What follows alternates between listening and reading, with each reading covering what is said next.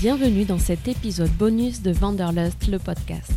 Je prolonge la discussion avec mon invité qui s'est prêté au jeu de questions-réponses rapides pour des conseils concrets et pratiques en fonction de son expertise et de son expérience de voyage.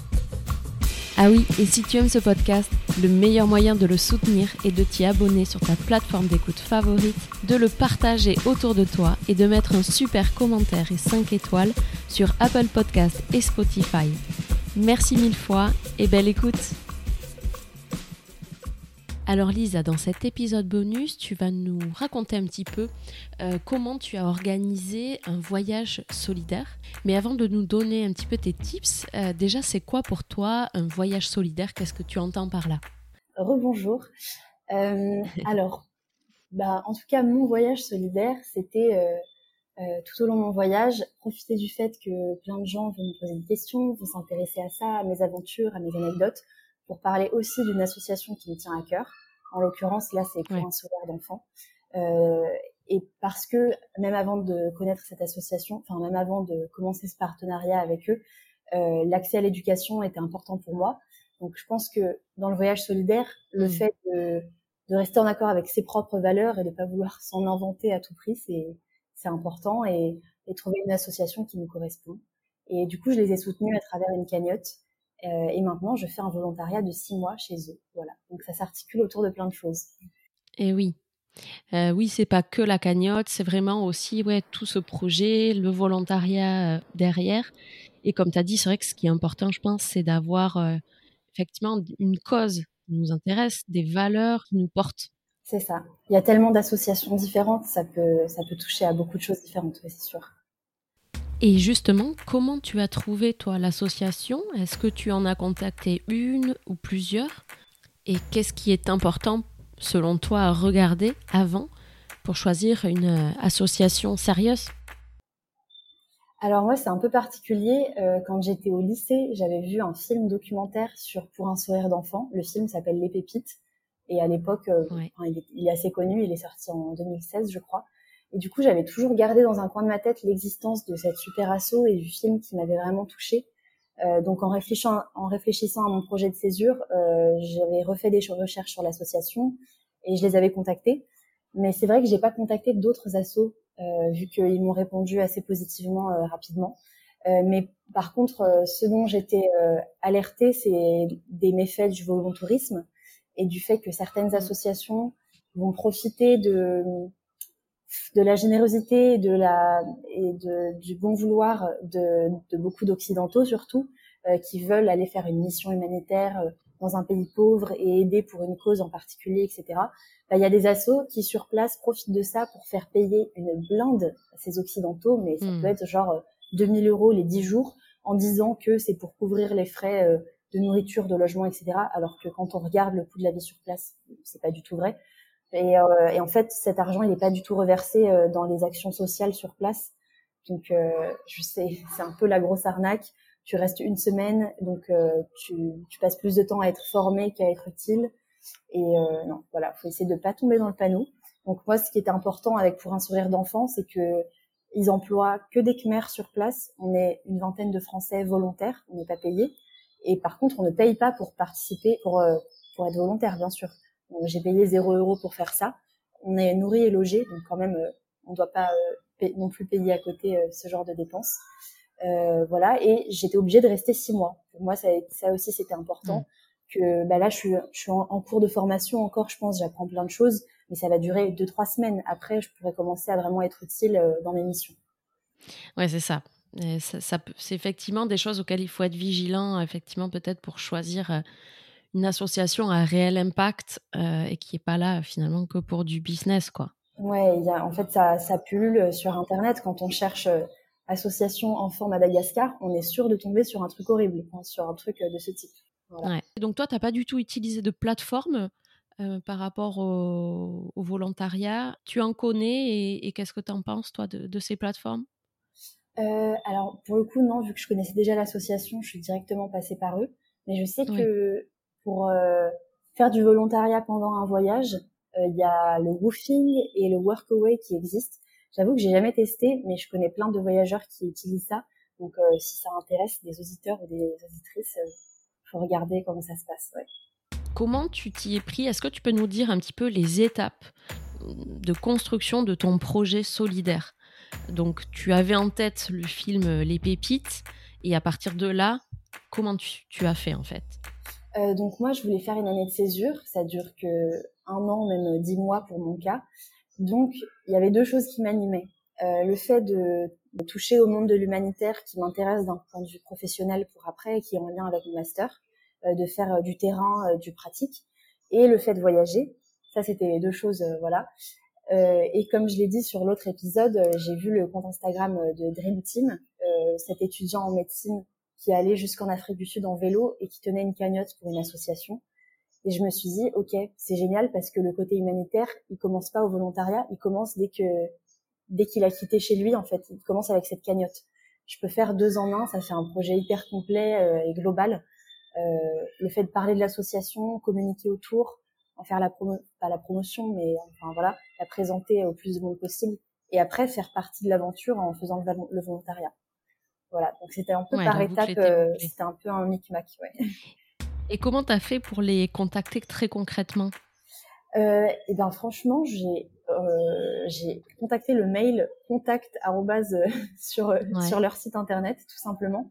Mais ce genre d'assaut euh, qui n'est pas tourné du tout vers le volontourisme, quand ils reçoivent un mail de quelqu'un qui est motivé et qui demande à poser des questions, euh, à peut-être juste avoir un appel téléphonique pour poser des questions, ils vont répondre positivement. Sauf si on parle bien sûr de, de l'UNICEF et de Amnesty International qui doivent être surcommandés, enfin surdemandés, etc. Mais ce genre de structure, je pense qu'ils sont, ils sont hyper contents de recevoir ce genre de mail. Donc je leur ai juste envoyé un mail et après euh, j'ai eu euh, un appel juste à plus à titre informatif avec euh, la bénévole des RH qui m'a expliqué comment ça se passe concrètement. Elle m'a dit bah tu vas pas vivre dans des conditions luxueuses, il y a plein de moustiques, il fait chaud, enfin tout ce dont je devais être au courant. Euh, et mm. après j'ai passé un entretien avec la une, une vraie RH, un entretien avec mon futur manager euh, donc qui est prof d'anglais à PSE et qui est Khmer. Et pas vraiment un entretien, mais plus un test d'anglais pour vérifier quand même que j'ai le niveau d'anglais requis pour faire partie de l'équipe d'anglais. Donc il y avait plusieurs étapes.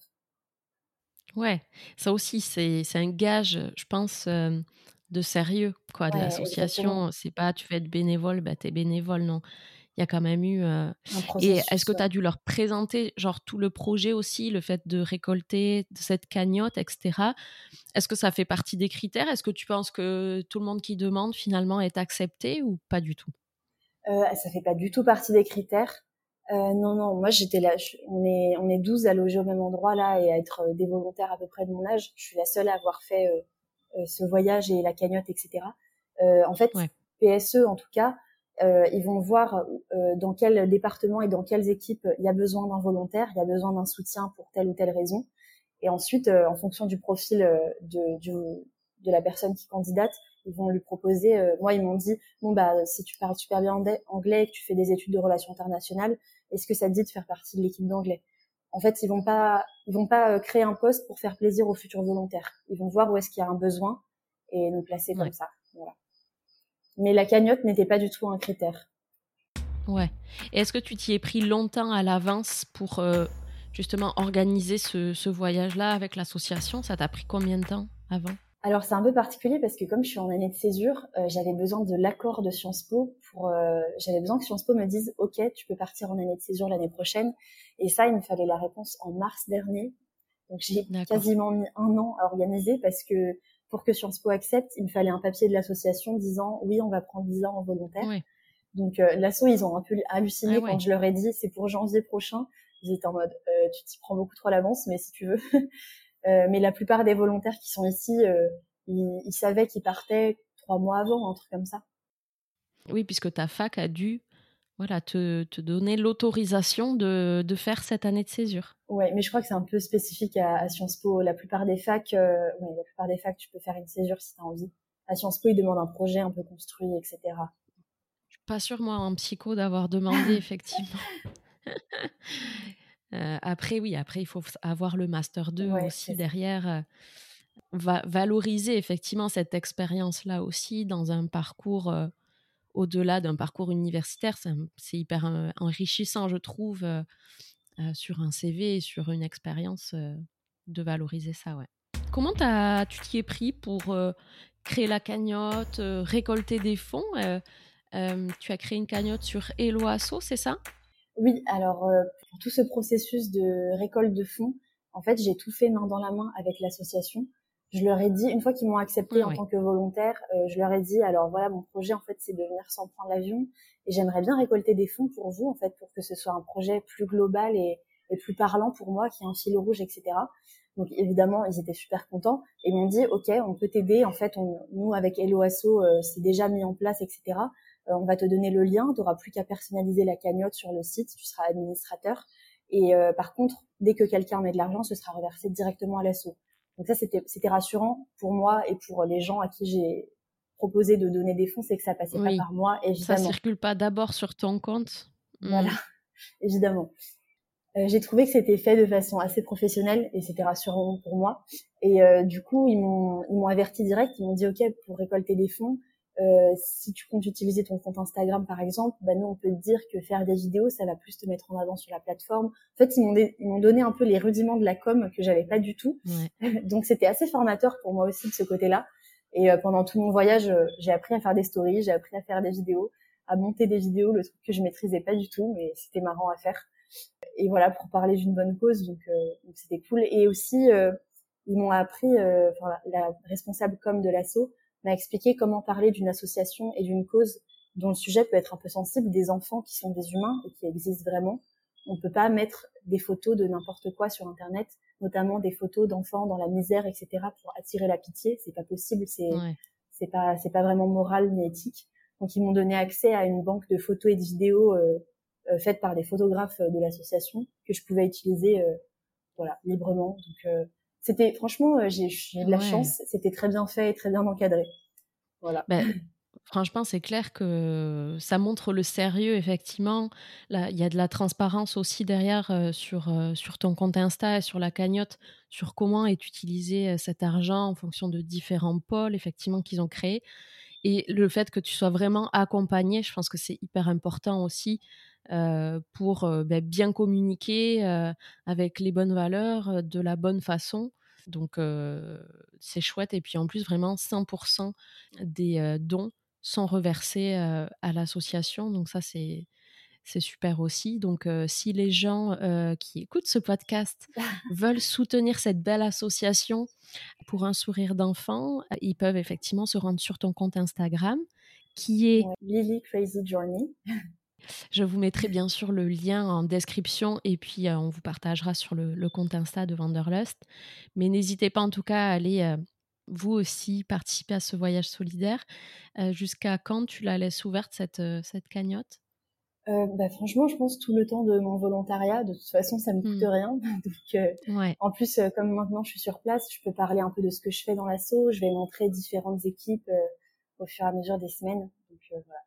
Voilà. c'est super. Et ça se passe bien du coup là, tes premiers pas euh, de, de bénévole, de volontaire Ouais, ça se passe super bien parce qu'en plus c'est la rentrée scolaire au Cambodge là en, janvier. Donc je suis pas la seule nouvelle. Il y a plein de nouveaux enfants euh, qui arrivent à l'assaut et pour certains c'est la première fois qu'ils sont à l'école, même euh, à 9 ans ou 10 ans. Donc je suis pas la seule perdue. c'est assez rassurant, voilà.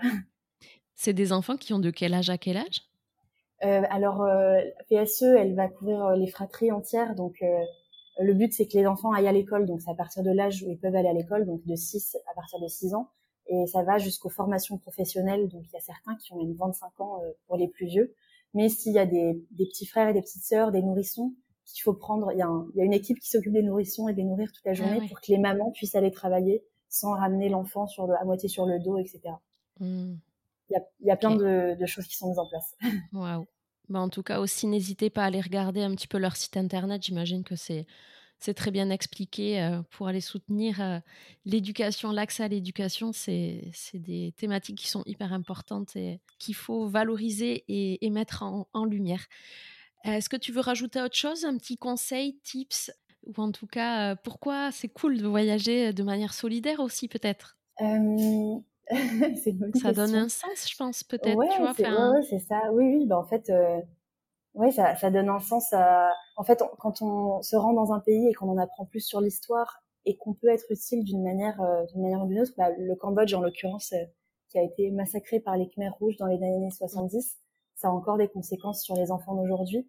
Donc non seulement je découvre un pays, je suis, je suis, je reste une touriste euh, occidentale, mais euh, j'arrive à mettre une pierre à l'édifice euh, dans tout ça. Donc oui, c'est très chouette. Très bien, merci Lisa. Merci beaucoup. Je vous dis à la semaine prochaine pour un nouvel épisode. Entre-temps, n'hésitez pas à venir nous rejoindre sur notre page Instagram Vanderlust le podcast et à nous mettre un joli commentaire et 5 étoiles sur Spotify et Apple Podcast et surtout si ça vous a plu d'en parler et de le partager un maximum autour de vous. Merci pour votre écoute et à très vite.